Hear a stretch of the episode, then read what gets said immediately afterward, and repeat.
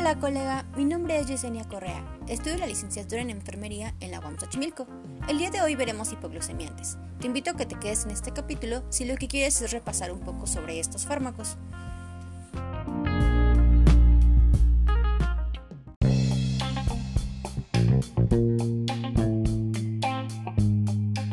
Hipoglucemiante es cualquier factor que disminuya los niveles de glucosa en sangre.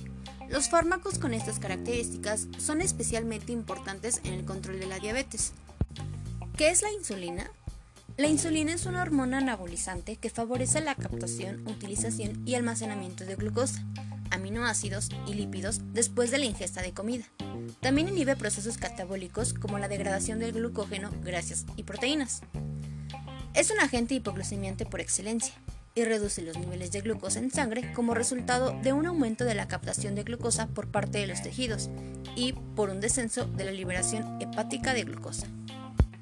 Para lograr la captación periférica de glucosa por parte del tejido adiposo y muscular, la insulina activa el transportador celular GLUT4, lo que provoca la entrada de glucosa y su almacenamiento en las células de estos tejidos. Todas las insulinas comercializadas son prácticamente iguales a la hormona original, el cuerpo humano sintetiza de forma natural.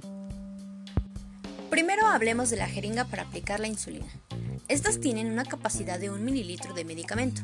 La jeringa tiene marcas de 10 a 100, la marca de 100 equivale a 1 mililitro y la marca de 50 equivale a medio mililitro. Las inyecciones subcutáneas pueden ser aplicadas en un ángulo de 90 a 45 grados. Se usará el ángulo de 90 grados solo si hay 2 pulgadas de piel para agarrar entre pulgar e índice, y el ángulo de 45 grados solo se puede sujetar una pulgada de piel. Existen varios tipos de insulina. La insulina de acción rápida. Esta comienza a surtir efecto 15 minutos después de la inyección. Tiene su máximo efecto al cabo de una hora y es eficaz durante 2 a 4 horas. Los tipos de insulina de acción rápida pueden ser glulicina, lispro y aspart. Su presentación es en un envase con frasco ámpula con 10 mililitros. Cada mililitro de insulina va a contener 10 unidades internacionales.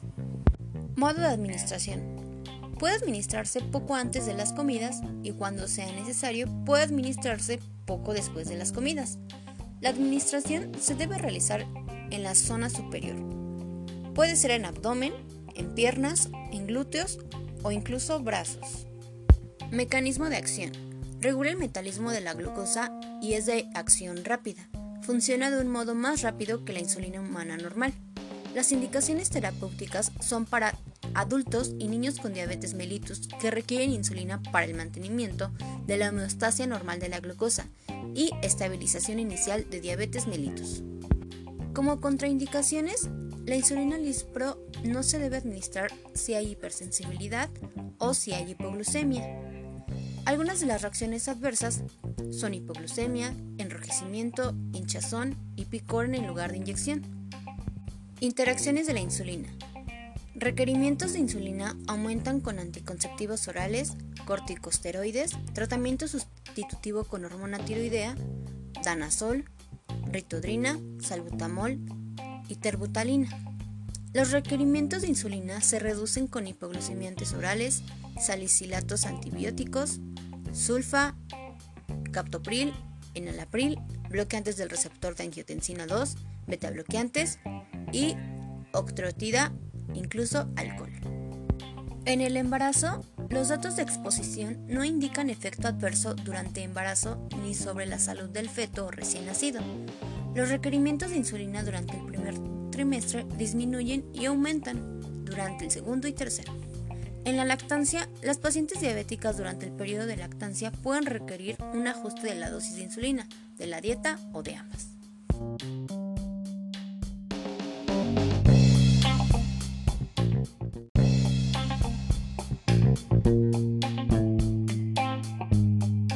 Insulina de acción intermedia. Generalmente llega al flujo sanguíneo aproximadamente 2 a 4 horas después de la inyección. Tiene su máximo efecto de 4 a 12 horas después de la inyección y es eficaz durante aproximadamente 12 a 18 horas. Los tipos son la NPH. En su presentación es que tiene un aspecto turbio o lechoso. Cada mililitro contiene insulina humana isófana de 100 unidades internacionales o insulina zinc isófana humana, origen ADN recombinante, de 100 unidades internacionales. Es un envase con un frasco ámpula con 5 mililitros o con 10 mililitros. Mecanismo de acción. El efecto hipoglucemiante de la insulina se produce cuando se unen los receptores de insulina en células musculares y adiposas, facilitando la absorción de la glucosa e inhibiendo simultáneamente la producción hepática de glucosa. La acción se inicia a la hora y media y el efecto máximo se presenta entre las 4 y 12 horas siguientes a la administración, con una duración de acción aproximada de unas 24 horas. Posología. Requerimiento insulínico individual de 0,3 a 1 unidad internacional por kilogramo y por día. Se debe tener monitorización estrecha de glucosa sanguínea. Modo de administración. Las suspensiones de insulina no se deben administrar nunca por vía intravenosa. La inyección en un pliegue de la piel minimiza el riesgo de inyección y la intramuscular no es recomendada. La inyección subcutánea en el muslo produce una absorción más lenta y menos variable que en las otras zonas de inyección. La duración de la acción dependerá de la dosis, de la zona de inyección, del flujo sanguíneo, de la temperatura y del nivel de la actividad física. Tampoco se deben utilizar en bombas de perfusión de insulina. Como advertencias y precauciones, tiene riesgo de reacciones en zona de inyección. También puede presentar hipoglucemia, hiperglucemia, cetoacidosis diabética en diabetes tipo 1, cambios en la dieta habitual y actividad física. Se deben vigilar signos, síntomas, ganancia de peso y edema. Interacciones. Reduce necesidades de insulina, antidiabéticos orales, beta bloqueantes, inhibidores de la enzima convertidora de angiotensina, salicilatos, esteroides anabolizantes y sulfonamidas. También aumenta necesidades de insulina, anticonceptivos orales, tiacidas, glucocorticoides, hormonas tiroideas, simpaticomiméticos y hormona de crecimiento. Como interacciones, aumentan o reducen necesidad de insulina, octreotida o lanreotida, y el efecto potenciado o debilitado es por alcohol. En reacciones adversas puede ocasionar hipoglucemia. En el embarazo no pasa la barrera placentaria. Los requerimientos de insulina usualmente disminuyen durante el primer trimestre del embarazo y aumentan durante el segundo y tercer trimestre. Realizar una cuidadosa monitorización de los niveles de glucemia es correcto. En la lactancia no hay restricciones en el tratamiento con insulina humana durante la lactancia. El tratamiento insulínico en madres en periodo de lactancia no implica riesgo para el bebé, sin embargo puede ser necesario ajustar la dosis de insulina humana.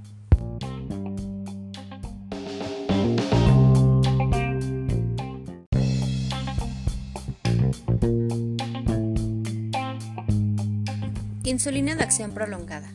Generalmente llega a la sangre varias horas después de la inyección y tiende a mantener bajo el nivel de glucosa durante un periodo de 24 horas. Los tipos de insulina de acción prolongada pueden ser Detemir e insulina glargina.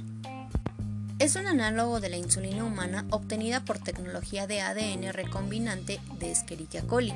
Su presentación es inyectable cada mililitro de solución contiene insulina glargina de 3.64 miligramos, equivalente a 100 unidades internacionales de insulina humana. Es un envase con frasco ámpula con 10 mililitros y un envase con 5 cartuchos de vidrio con 3 mililitros en el dispositivo desechable. Posología. Para diabetes mellitus en adultos, adolescentes y niños, mayor o igual a 2 años, la dosis es de 100 unidades internacionales por mililitro subcutánea y a partir de 6 años la dosis es de 300 unidades internacionales por mililitros. Para la diabetes mellitus en adultos la dosis es de 300 unidades internacionales por mililitro. Es necesario cambiar los puntos de inyección de una inyección a otra dentro de un área de aplicación determinada. Mecanismo de acción. Regula el metabolismo de la glucosa. La insulina y sus análogos reducen los niveles de glucemia mediante la estimulación de la captación periférica de glucosa, especialmente por parte del músculo esquelético y del tejido adiposo, y mediante la inhibición de la producción hepática de glucosa. La insulina inhibe la lipólisis en el adipocito y la proteólisis y estimula la síntesis de proteínas. Advertencias y precauciones. Es necesario valorar la glucemia con regularidad. Si el control no es óptimo o hay tendencia a episodios por hiper o hipoglucémicos, antes de ajustar dosis, revisar grado de cumplimiento del paciente, punto y técnica de inyección. Ajustar dosis si cambia concentración, fabricante, tipo, origen y o método de fabricación, estilo de vida, peso, horario, etc. Y para corregir tendencia a hiper o hipoglucemia por formación de anticuerpos anti-insulina. Interacciones. Efecto hipoglucemiante aumentado por antidiabéticos orales, inhibidores de la enzima convertidora de angiotensina, disopiramida, fibratos, fluoxetina, pentoxifilina, propoxifeno, salicilatos y antibióticos tipo sulfamidas. El efecto reducido por corticosteroides, danazol, diazóxido, diuréticos, glucagón, isoniazida, estrógenos y progestágenos, derivados de fenotiacinas, somatotropina, epinefrina, salbutamol, terbutalina, hormonas tiroideas, clozapina o lanzapina. Potencian o debilitan el efecto hipoglucemiante, sales de litio, alcohol, betabloqueantes y clonidina. No produce efectos adversos en embarazo, ni malformaciones, ni toxicidad fetal o neonatal. Se debe considerar su uso si es preciso, la necesidad puede ser menor en el primer trimestre y aumentar en el segundo y tercer trimestre. Las mujeres en periodo de lactancia pueden necesitar ajustes en la dosis de insulina y en la dieta. Como reacciones adversas puede presentarse hipoglucemia, lipohipertrofia, reacciones en el punto de inyección, amiloidosis cutánea.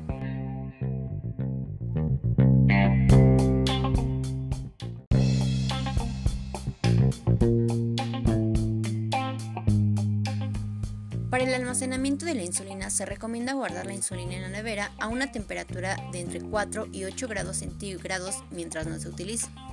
Administrar la insulina recién sacada de la nevera puede ser doloroso. Para su administración se puede inyectar 15 grados centígrados y 29 grados centígrados. Desechar la insulina que está en uso después de 4 semanas a temperatura ambiente, siguiendo las recomendaciones de la mayoría de los fabricantes.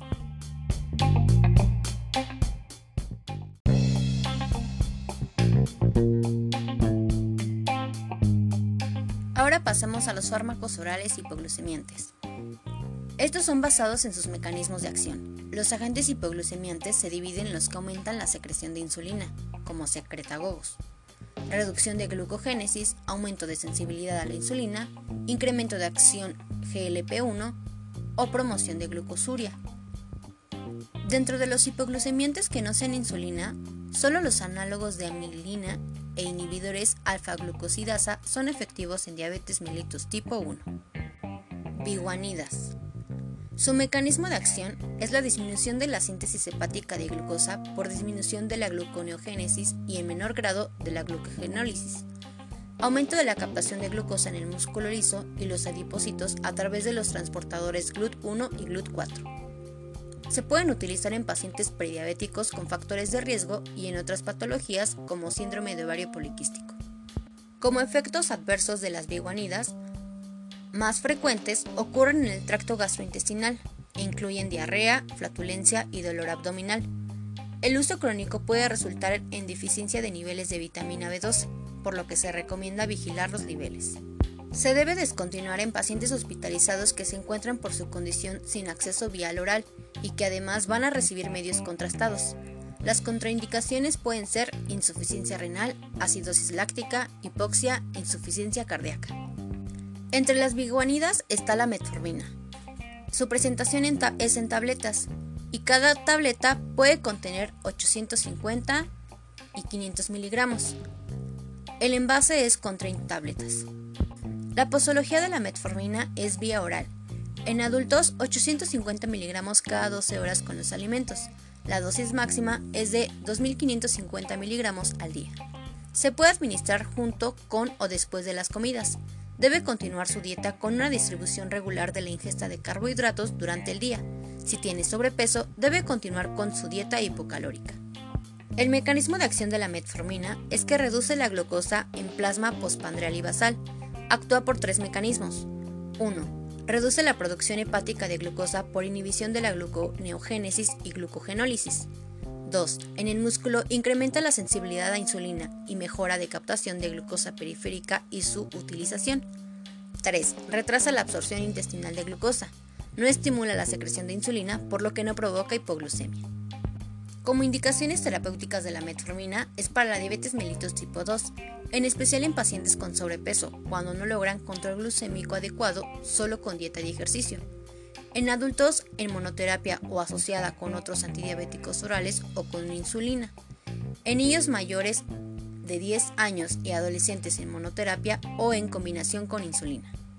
Sus contraindicaciones son hipersensibilidad, cetoacidosis diabética, precoma diabético, patología aguda, insuficiencia renal, deshidratación, infección grave, shock, enfermedad aguda o crónica con riesgo de hipoxia tisular, insuficiencia cardíaca o respiratoria, infarto de miocardio reciente, intoxicación alcohólica aguda y alcoholismo. Como advertencias y precauciones, interrumpir y hospitalizar de inmediato ante signos inespecíficos como calambres musculares con trastornos digestivos, dolor abdominal y astenia grave. Vigilar función renal antes de iniciar tratamiento, mínimo una vez al año, si es normal. En ancianos, suspender 48 horas antes de cirugía con anestesia general, raquidia o peridural. Reanudar pasadas 48 horas de la misma o tras reanudación de nutrición oral, y solo si su función renal es normal. En interacciones de la metformina entra exposición aumentada por fármacos catiónicos eliminados por secreción tubular también tiene precaución con glucocorticoides y simpático-miméticos por aumentar glucemia por mayor riesgo de acidosis láctica. Los niveles de glucosa disminuidos son los inhibidores de la enzima convertidora de angiotensina y se debe ajustar la dosis. Como reacciones adversas se puede presentar disgeusia, náuseas, vómito, diarrea, dolor abdominal y pérdida de apetito. En el embarazo no se debe utilizar insulina para mantener niveles de glucosa normales y la decisión de retirar la lactancia materna debe tomarse teniendo en cuenta los beneficios de la lactancia y el riesgo potencial de los efectos adversos en el niño.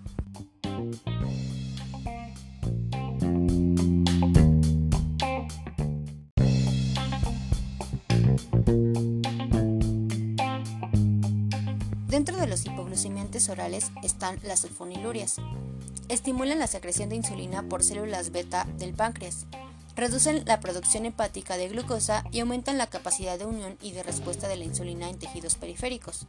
Su efecto ocurre independientemente del nivel de glucemia.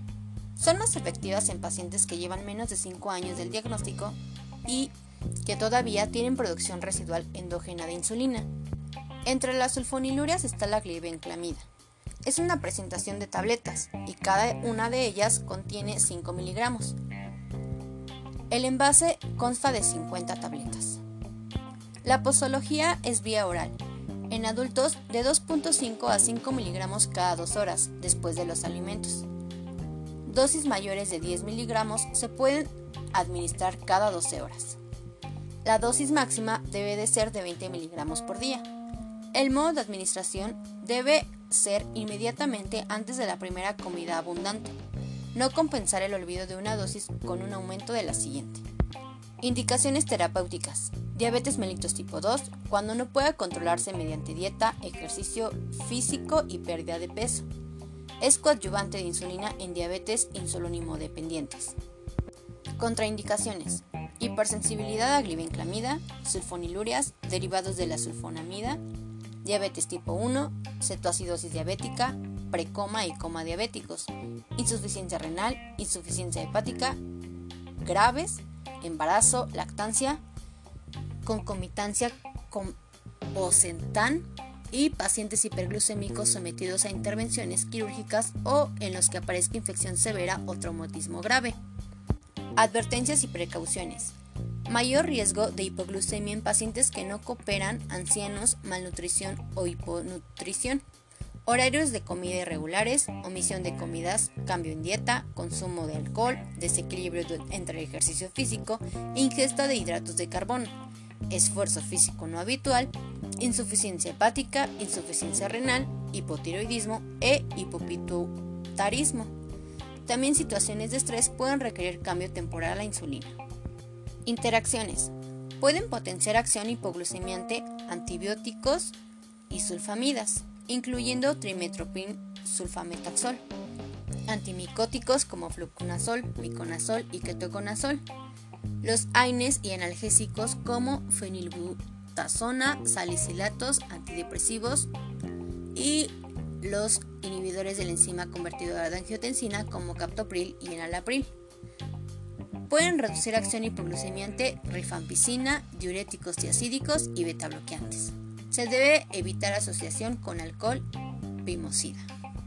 En el embarazo está contraindicado, por lo que se debe cambiar al tratamiento de insulina. Para prevenir una posible ingestión a través de la leche materna, no debe tomarse en periodo de lactancia. En caso necesario, la paciente deberá cambiar al tratamiento de insulina. Reacciones adversas. Molestias visuales transitorias. Hipersensibilidad, náuseas, vómito, hiperacidez gástrica, dolor epigástrico, anorexia, estreñimiento, diarrea, prurito, prurito, eritema, dermatitis, y erupciones exantematosas. Unas reacciones adversas raras pueden ser anemia hemolítica y aplásica, leucopenia, linfocitosis, trombopenia, porfiria, ictericia, colestásica, hepaptosis y aumento de transaminasas.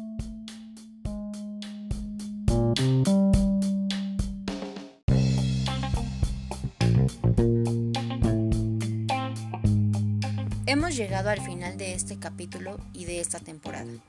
Por mi parte es todo, y espero haberte ayudado a estudiar un poco. Se despide tu colega Yesenia Correa. Nos vemos en una futura transmisión. Adiós.